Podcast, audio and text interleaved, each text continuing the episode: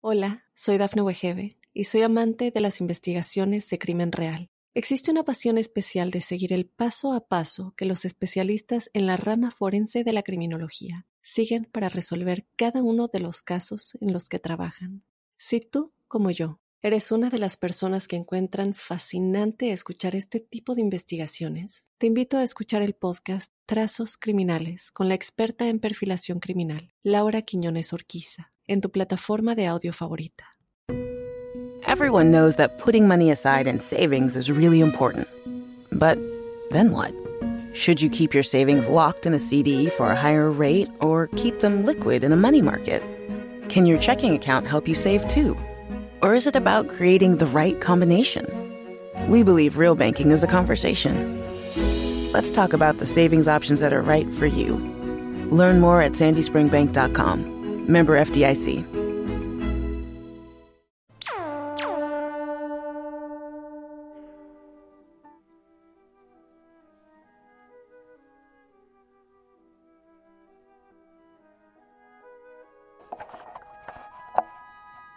Hola, bienvenidos al episodio número 13 de La Huella OVNI.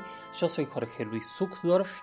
Eh, me encuentran en Instagram como arroba Jorge Luis oficial, en Twitter como arroba Jorge Luis S-77. Con el hashtag La Huella OVNI nos comunicamos, me encantaría escuchar sus comentarios, leerlos, que propongan temas, porque este es un programa que básicamente eh, ustedes son el espíritu, el alma, son quienes eh, llevan adelante el contenido de lo que hablamos. ¿Y de qué hablamos? Obviamente hablamos de ovnis, pero lo hablamos desde un punto de vista eh, neutral, no tratamos de buscar conclusiones, simplemente tratamos de tener información, de contar con esa información y de dejar los puntos para que cada uno pueda sacar sus propias conclusiones. Si les parece, vamos adelante con el episodio número 13. Documento donde tengo guardadas las preguntas, porque estoy reordenado ahora. De golpe soy ordenado, jamás en mi vida fui ordenado. Pero en este caso tengo que ser Sandra, a quien debemos agradecerle la música o gran parte de la música de hoy. Nos hace un comentario Siempre creí sin dudar que hubo contacto entre los pueblos originarios de América y civilizaciones extraterrestres. Las pinturas, las pistas de aterrizaje. Este es un tema recurrente que yo me imagino que vamos a estar hablando prácticamente todas las semanas. Porque es un tema que realmente a todos nos asombra, nos llama la atención y nos genera una enorme, enorme cantidad de preguntas. Eh, América es un continente y es un continente muy grande en donde se dieron muchas culturas muy diferentes, algunas con puntos en común, otras con puntos de contacto y otras incluso muy separadas geográficamente y hasta separadas en épocas y, épocas muy distintas, como puede ser el caso de los olmecas y los incas, por dar dos ejemplos de dos extremos. Eh, cuando hablamos de los incas, hablamos de una civilización que fue muy fuerte, un imperio enorme que todos conocemos, pero que en realidad duró muy pocos años, tuvo muy pocos gobernantes y cayó con la llegada de los españoles. Usualmente hablamos de los incas, eh, pero en realidad cuando nos referimos a los misterios de los incas, usualmente en realidad estamos hablando de misterios de civilizaciones preincaicas, o sea, de los pueblos y culturas que vivían antes de la aparición y la formación del imperio inca. Uno de estos casos, que ahora vamos a ver por qué quiero hablar de eso hoy, es el caso de las líneas de Nazca. Las líneas de Nazca, supuestamente atribuidas a una civilización Nazca anterior a los incas, son uno de los grandes misterios de Perú y uno de los grandes misterios de América y uno de esos puntos en donde muchísima, muchísima gente afirma que ahí está la clave, el key de la cuestión para hablar de contactos entre extraterrestres y culturas americanas. Saben mi opinión y la dejo clara desde siempre.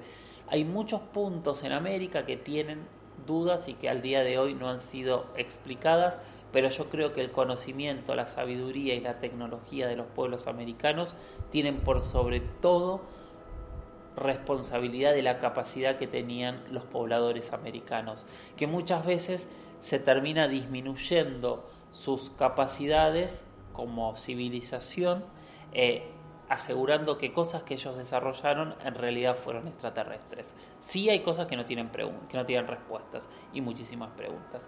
Esas preguntas se las hizo una señora que hoy quiero presentarles, que se llamó María Reige. María Reige fue una alemana que en la década del 60, fascinada con los primeros descubrimientos de, la línea, de las líneas de Nazca, decidió instalarse en la zona para tratar de entender qué es lo que estaba ocurriendo. Y a partir de ahí, esta señora fue la gran, gran responsable de, durante más de 50 años, limpiar las líneas, descubrirlas, empezar a catalogarlas y tratar de comprender qué es lo que había detrás de, estas, eh, de estos dibujos gigantes que solo se ven desde el espacio, realizados aparte en una zona muy muy especial del mundo donde la erosión es mínima y eso ha logrado mantener a estas líneas vigentes por tanto tiempo. Nadie pudo responder qué son las líneas de Nazca hay dibujos de animales, hay dibujos un poco más abstractos, hay dibujos que son más, más humanos, pero nadie sabe qué son. Y yo las traje hoy a colación justamente por eso, porque como Sandra hablaba de pistas extraterrestres, en realidad es lo único parecido a una pista extraterrestre que hay en, en, América, porque hay gente que dice que de alguna manera podrían ser eh, modos de de, señales para que bajasen naves, otros hablan que podrían ser eh, grandes calendarios, eh, otros hablan que son dibujos para que este, lo los vean de las estrellas y los reconozcan, otros dicen que son eh, que, que, esta cultura nazca había logrado volar en globos y que por eso habían hecho estos dibujos para verlos. ¿Qué opinas? ¿Qué opina cada uno de ustedes de las líneas de Nazca? ¿Qué piensan que son? ¿Por qué están ahí? ¿Quién las puso? ¿Para qué? ¿Qué son estos dibujos tan tan gigantes, tan extraños y que realmente si uno está en la Tierra casi no los puede ver? Hay que subir muchos metros para poder empezar a, a entender qué es lo que son y para qué están ahí. Quiero leer sus opiniones, a ver qué opinan ustedes de las líneas de Nazca. Y ahora vamos con un audio para ir introduciéndonos lentamente en la temática del día que son ovnis y aviones. Víctor de Villarrosa Pilar nos pregunta esto. ¿Qué hace Jorge? Muy buen programa.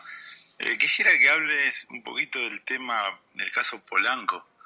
Creo que hasta ahora no lo hablaron, que me parece que es uno de los casos más con más evidencia ¿no? de acá, que sucedió acá en Argentina. Me gustaría que, puedas explayarte un poco, yo un poco lo conozco, lo, investigué bastante, pero, pero como aficionado solamente, pero vos que sabes mucho, estaría bueno que, que hables sobre este caso.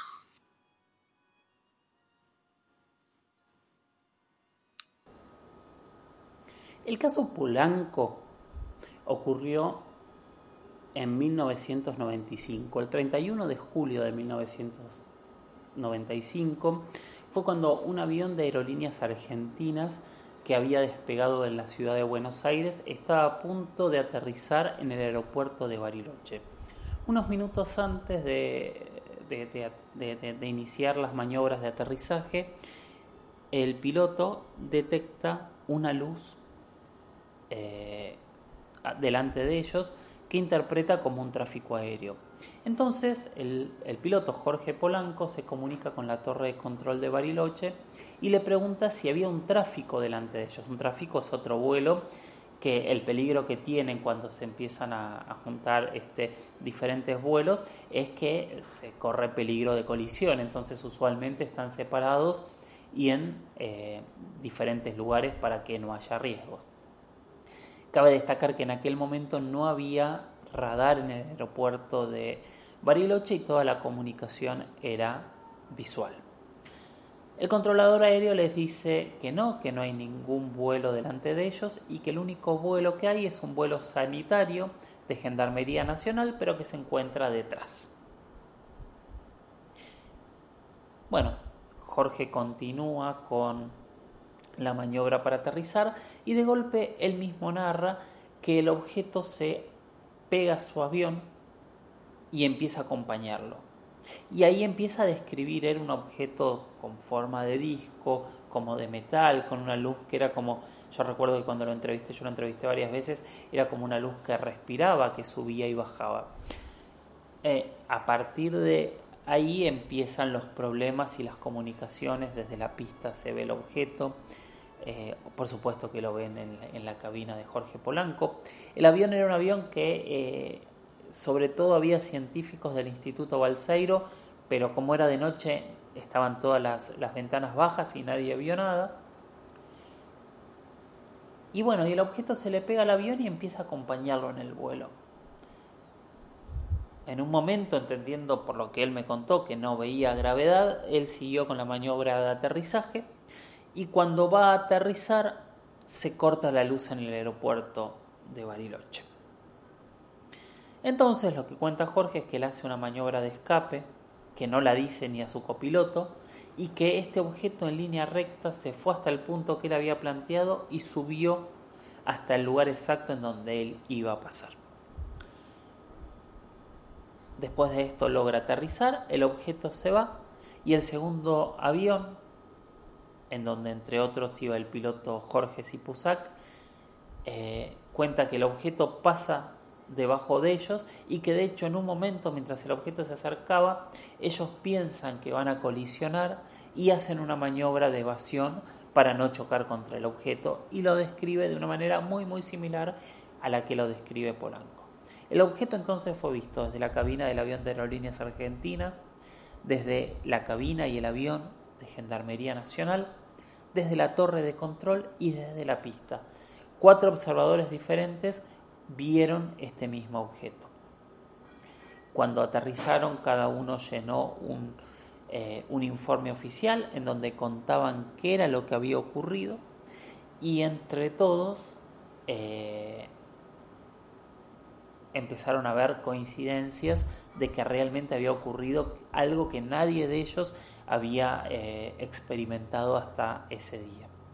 El debate fue muy grande, el caso fue hipermediático en Argentina y en el mundo. Los pilotos eh, dieron entrevistas en diferentes medios hasta que un día dejaron de darlas. Algunos de los testigos este, murieron, otros continúan vivos, como es el caso Jorge Polanco, y siguen hablando de, esta experiencia. Eh, y es un caso polémico, de hecho hace unos años la Oficina de Investigación eh, de fenómenos aéreos anómalos de la Fuerza Aérea, dio su explicación sobre el caso, está en internet, pueden leerla, y ellos hablan que es una combinación de eh, reflejos de luces que se dieron por un buscador, esas luces que van al cielo de, de un, de un boliche bailable de Bariloche muy famoso, y otros reflejos, y, e incluso hablan de, de, si no recuerdo, un reflejo de la luna. Es un eh, es un informe para mí bastante polémico porque son demasiadas, demasiadas casualidades para intentar explicar qué es lo que ocurrió, pero recomiendo que lo lean y si quieren, una vez que lo lean, lo debatimos entre todos. El caso está considerado y catalogado hasta el día de hoy como el caso eh, con más incógnitas y más sorprendente de la historia de Argentina, porque primero por la calidad de los testigos, hablamos de pilotos, hablamos de un controlador eh, espacial, eh, un controlador aéreo, o sea, una persona que justamente se dedica también a estar mirando el cielo y a distinguir qué es lo que ocurre. Y porque más allá de esta explicación que hubo hasta hace poco tiempo, no, no, había habido ningún tipo de, de, explicación. Yo me acuerdo hace poquito tiempo me decía, ¿y podría tratarse de un dron grande? y estamos hablando de un caso que ocurrió hace 95, 2005, 2015, hace 25 años. Tal vez podría ser un dron, era extraño en ese momento. También hubo avistamientos en lugares cercanos, pero lo que más sorprende son eh, las descripciones que en su momento a mí personalmente me hizo tanto Jorge Polanco como Jorge Sipusac de cómo era el objeto y ahí quedaría un tanto descartado eh, la hipótesis del dron, porque los drones no tienen esta forma y no No, no, no, no son luces que, que, suban y bajan como si estuviesen respirando. Podría ser igual un dron. Es, para mí, cuando me lo dijeron, e, es una de las explicaciones más interesantes que, que he escuchado para, para, darle algún tipo de explicación al caso Polanco. Hola, soy Dafne Wegebe y soy amante de las investigaciones de crimen real. Existe una pasión especial de seguir el paso a paso que los especialistas en la rama forense de la criminología siguen para resolver cada uno de los casos en los que trabajan. Si tú, como yo, eres una de las personas que encuentran fascinante escuchar este tipo de investigaciones, te invito a escuchar el podcast Trazos Criminales con la experta en perfilación criminal, Laura Quiñones Orquiza, en tu plataforma de audio favorita. El caso Polanco yo les recomiendo, como les decía recién, que investiguen la versión oficial, que busquen las entrevistas que dieron en diferentes medios cada uno de los testigos, que busquen las declaraciones escritas que están. Yo igualmente ahora voy a ir subiendo algunas cosas con el hashtag la huella ovni, numeral la huella ovni, para entre todos empezar a debatir. Pero, como les decía, hablar del caso Polanco y este planteo que hizo Víctor nos abre la puerta para nuestro entrevistado del día de hoy.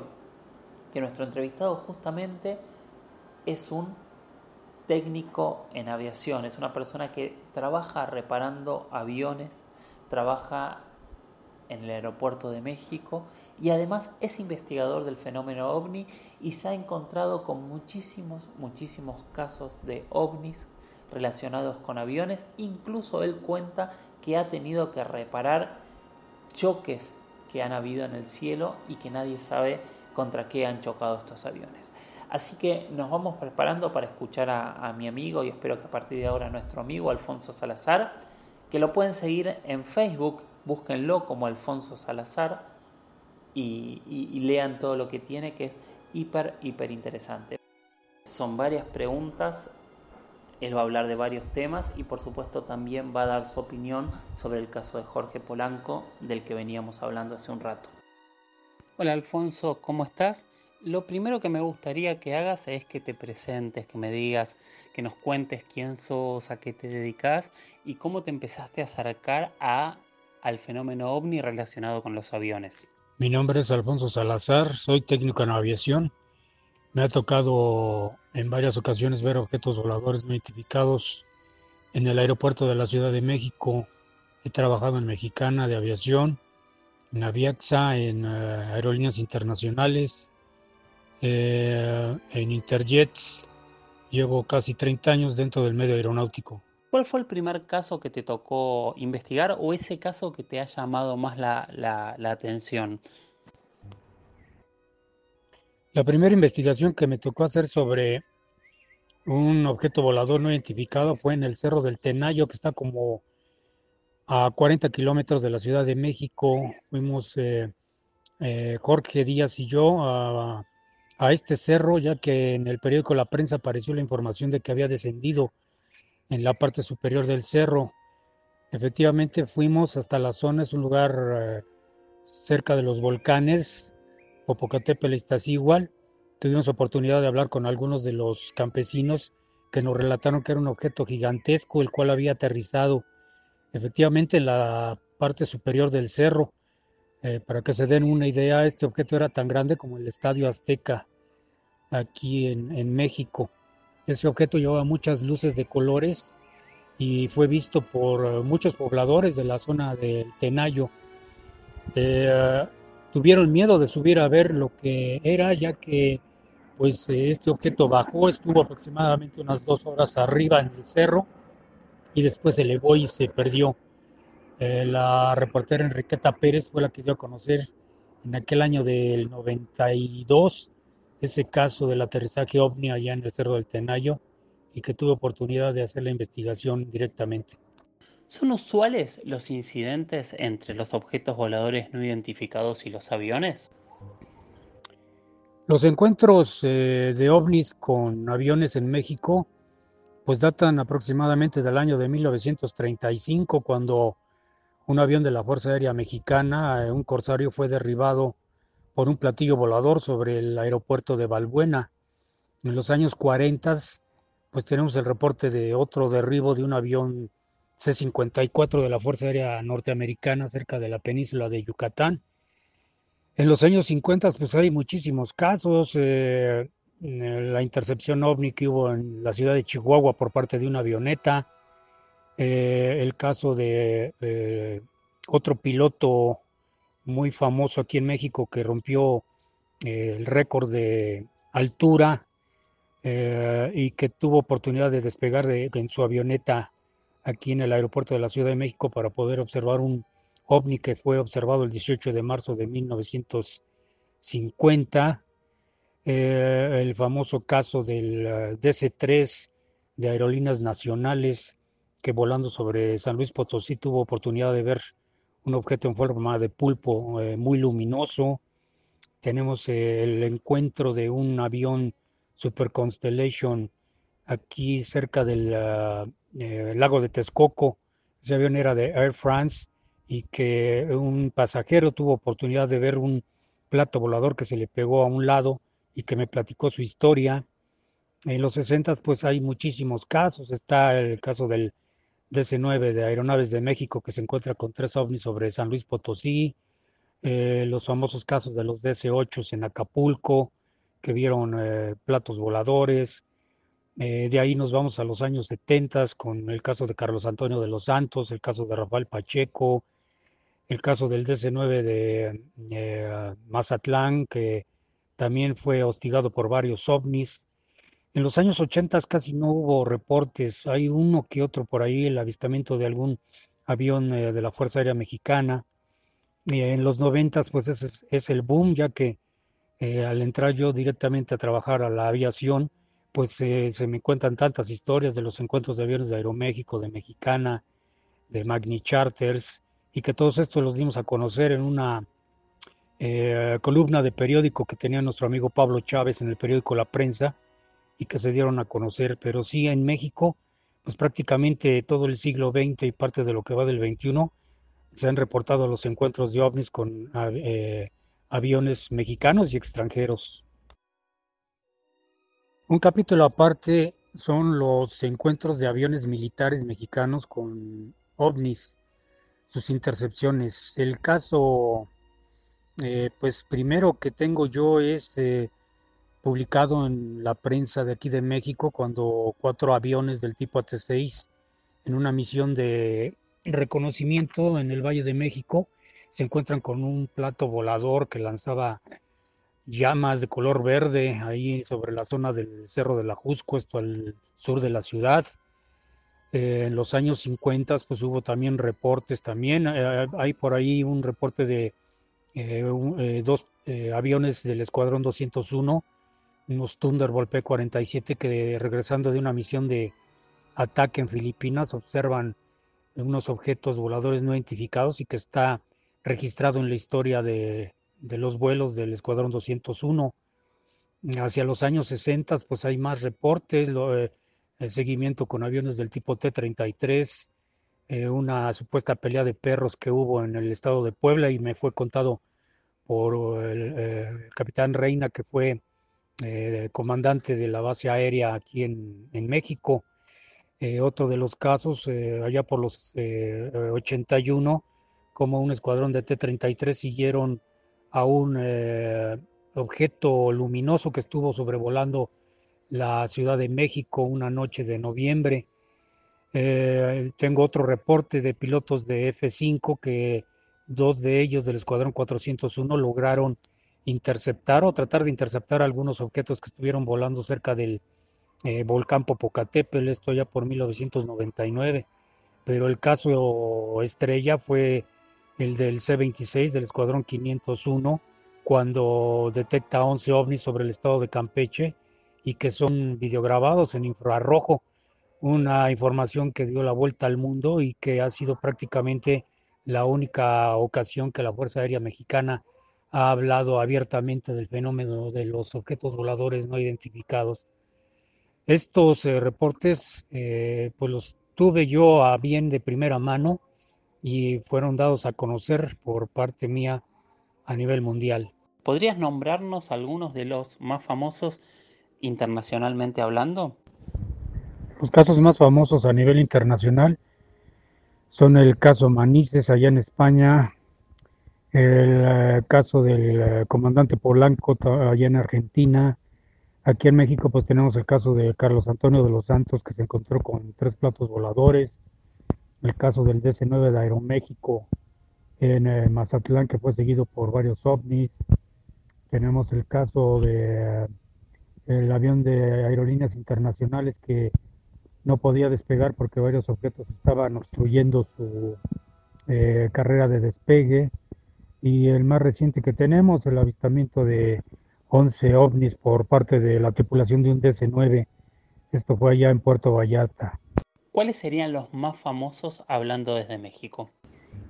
El caso más importante en México es el caso del eh, capitán Carlos Antonio de los Santos Montiel. Él volaba de Ciguatanejo a la Ciudad de México cuando tres platos voladores lo interceptaron sobre la zona del lago de Tequesquitengo, esto es en el estado de Morelos. Así lo trajeron aproximadamente durante 40 minutos eh, hasta la zona del eh, Estadio Azteca, donde lo dejaron eh, que él tomara pues posesión de su avioneta. Este incidente hizo que cerraran el aeropuerto internacional de la Ciudad de México. Después de varios intentos logró aterrizar un piloto del gobierno de México en un Learjet tuvo oportunidad de ver cómo la avioneta era pues, prácticamente conducida por dos eh, platos voladores que iban en la parte superior de las alas y uno en la parte inferior. Eh, se hizo una descripción por medio de actas ante la Dirección General de Aeronáutica Civil y fue comprobado por los controladores aéreos este caso que para mí es el más importante que ha sucedido en México el 3 de mayo de 1975. ¿Estos objetos crees que representan algún tipo de riesgo para la aviación? Los ovnis son un riesgo para la aviación mexicana y mundial.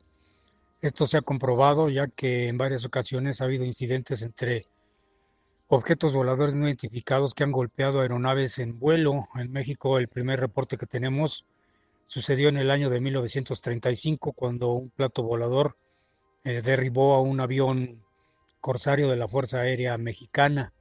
Otro incidente que tenemos eh, registrado en México es el golpe que le dieron a un avión del tipo Fokker 100 de Mexicana de Aviación en la parte delantera, abajo del eh, parabrisas, un objeto negro en forma de plato le dio un golpe y afectó la navegación de la aeronave. Otro incidente que recientemente se conoció pues fue el el famosísimo caso de Carlos Antonio de los Santos Montiel, que uno de los objetos golpeó la parte inferior de la avioneta, eh, pues no dejando salir su tren de aterrizaje.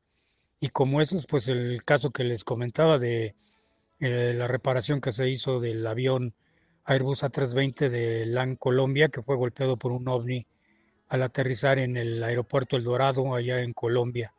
Los ovnis son, seguirán y han sido un peligro para la aviación mundial. ¿Qué son los ovnis? ¿Qué son los ovnis?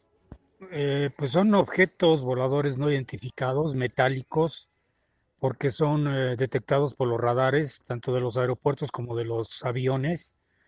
En algunas ocasiones son objetos eh, de, luz que irradian pues grandes temperaturas. Lo hemos visto recientemente varios aviones, sus conos de nariz han sido pues, prácticamente derretidos, por lo que al parecer es una eh, fuerza calorífica muy fuerte. ¿Qué son los ovnis? Pues pueden ser naves interdimensionales, ya que en, un momento a otro, en algunos videos se puede observar cómo estos objetos están eh, aparentemente estacionados y en el siguiente cuadro del video desaparecen ante la vista de todos. ¿Qué son los ovnis? Pueden ser naves eh, viajeros del tiempo, del futuro, porque pues como en algunos videos lo hemos visto, eh, son parecidos algunos eh, modelos de estos objetos. Por ejemplo, alguno que se observó en España en 1967, se observó aquí en México 10 años después, exactamente casi el mismo modelo de, de objeto. ¿Qué son los ovnis? Son naves construidas tal vez por ah, los nazis en la Segunda Guerra Mundial hubo reportes de que fabricaron eh, naves aéreas en forma de platillo. O sea, en sí es un enigma qué son los ovnis, objetos voladores no identificados, pero no sabemos ni de dónde vienen, ni quién los tripula, ni eh, pues de qué tiempo son, si del futuro, del pasado o del presente. Es una incógnita, eh, como se llamaba el programa que teníamos en Radio ABC, el enigma de los ovnis. Hola, soy Dafne Wegebe y soy amante de las investigaciones de crimen real. Existe una pasión especial de seguir el paso a paso que los especialistas en la rama forense de la criminología siguen para resolver cada uno de los casos en los que trabajan. Si tú, como yo, eres una de las personas que encuentran fascinante escuchar este tipo de investigaciones, te invito a escuchar el podcast Trazos Criminales con la experta en perfilación criminal, Laura Quiñones Orquiza en tu plataforma de audio favorita. ¿Siempre se han avistado el mismo tipo de objetos o con el correr de los años eso ha cambiado? A lo largo de la historia de los ovnis se han reportado diferentes formas, los eh, platillos voladores, en los años 50 se les llamó voladores, se les llamó bolívolos, se les llamó eh, esferas voladoras.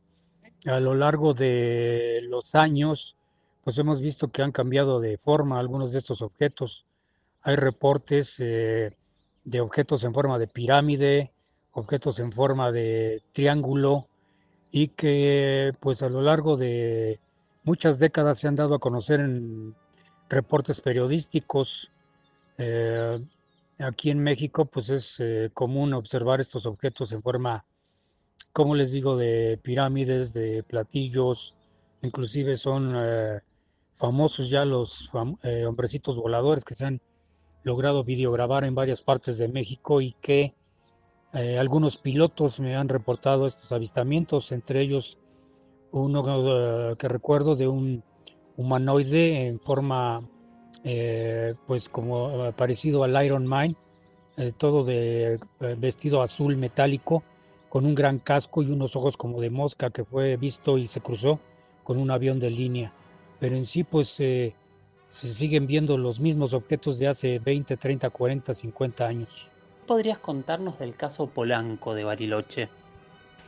El caso del 727-200 de Aerolíneas Argentinas, el cual en el año de 1985 era piloteado por el eh, comandante Jorge Polanco y que tuvo que realizar una maniobra de eh, despegue en el momento en el cual estaba tratando de aterrizar en el aeropuerto, si mal no recuerdo, de Bariloche, eh, un gran objeto de luz eh, blanca.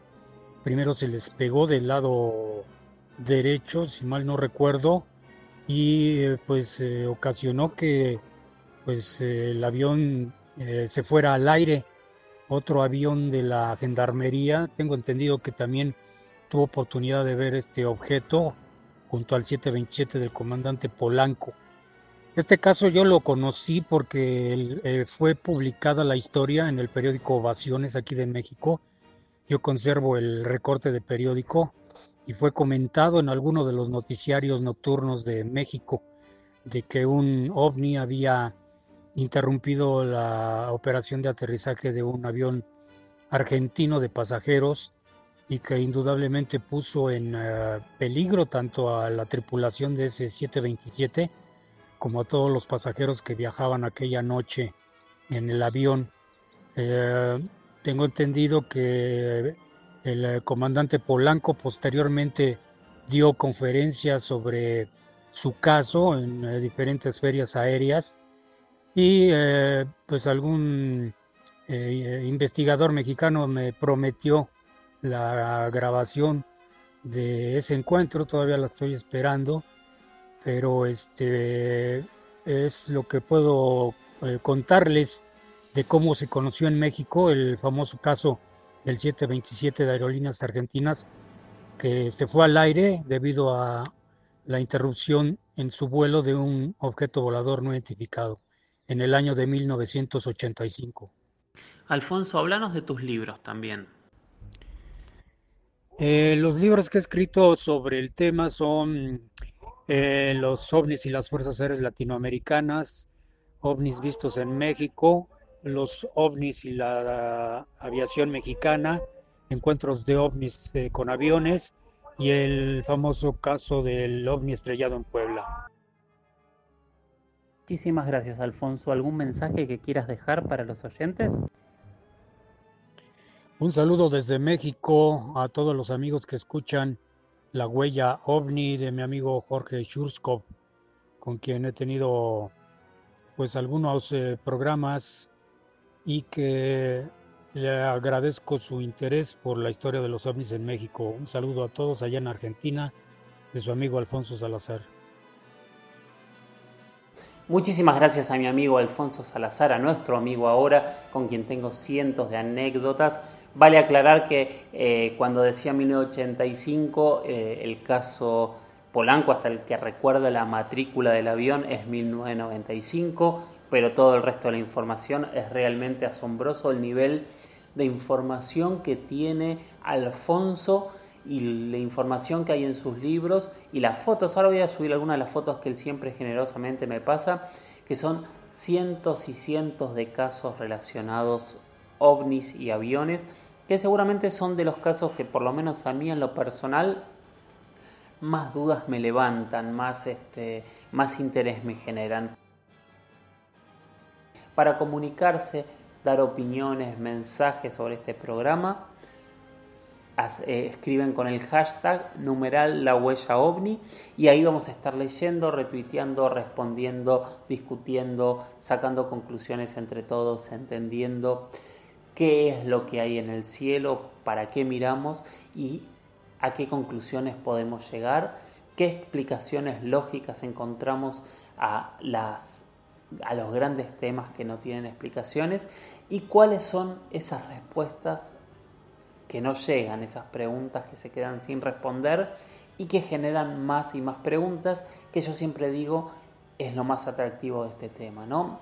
Lo más atractivo de los misterios es preguntarnos, abrir la cabeza y pensar, no necesariamente eh, acomodarnos a las respuestas que, lleguen, aunque sí, obviamente, tampoco hay que ser necios, hay veces que tenemos respuestas, hay veces que no, y hay veces que la respuesta es no lo sabemos. Llegamos al final del capítulo número 11 de la huella ovni. Yo soy Jorge Luis Zuckdorf, eh, sigo estando en Instagram como arroba Jorge Luis oficial, Jorge Luis S oficial.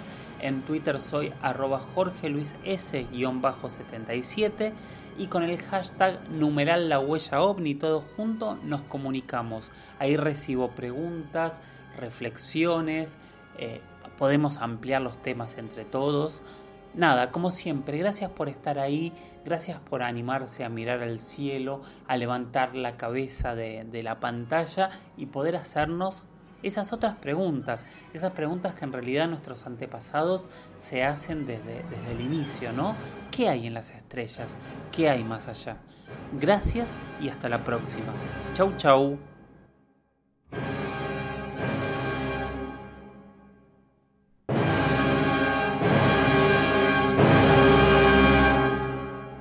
Hola, soy Dafne Wegebe y soy amante de las investigaciones de crimen real. Existe una pasión especial de seguir el paso a paso que los especialistas en la rama forense de la criminología siguen para resolver cada uno de los casos en los que trabajan. Si tú, como yo, eres una de las personas que encuentran fascinante escuchar este tipo de investigaciones, te invito a escuchar el podcast Trazos Criminales con la experta en perfilación criminal, Laura Quiñones Orquiza, en tu plataforma de audio favorita.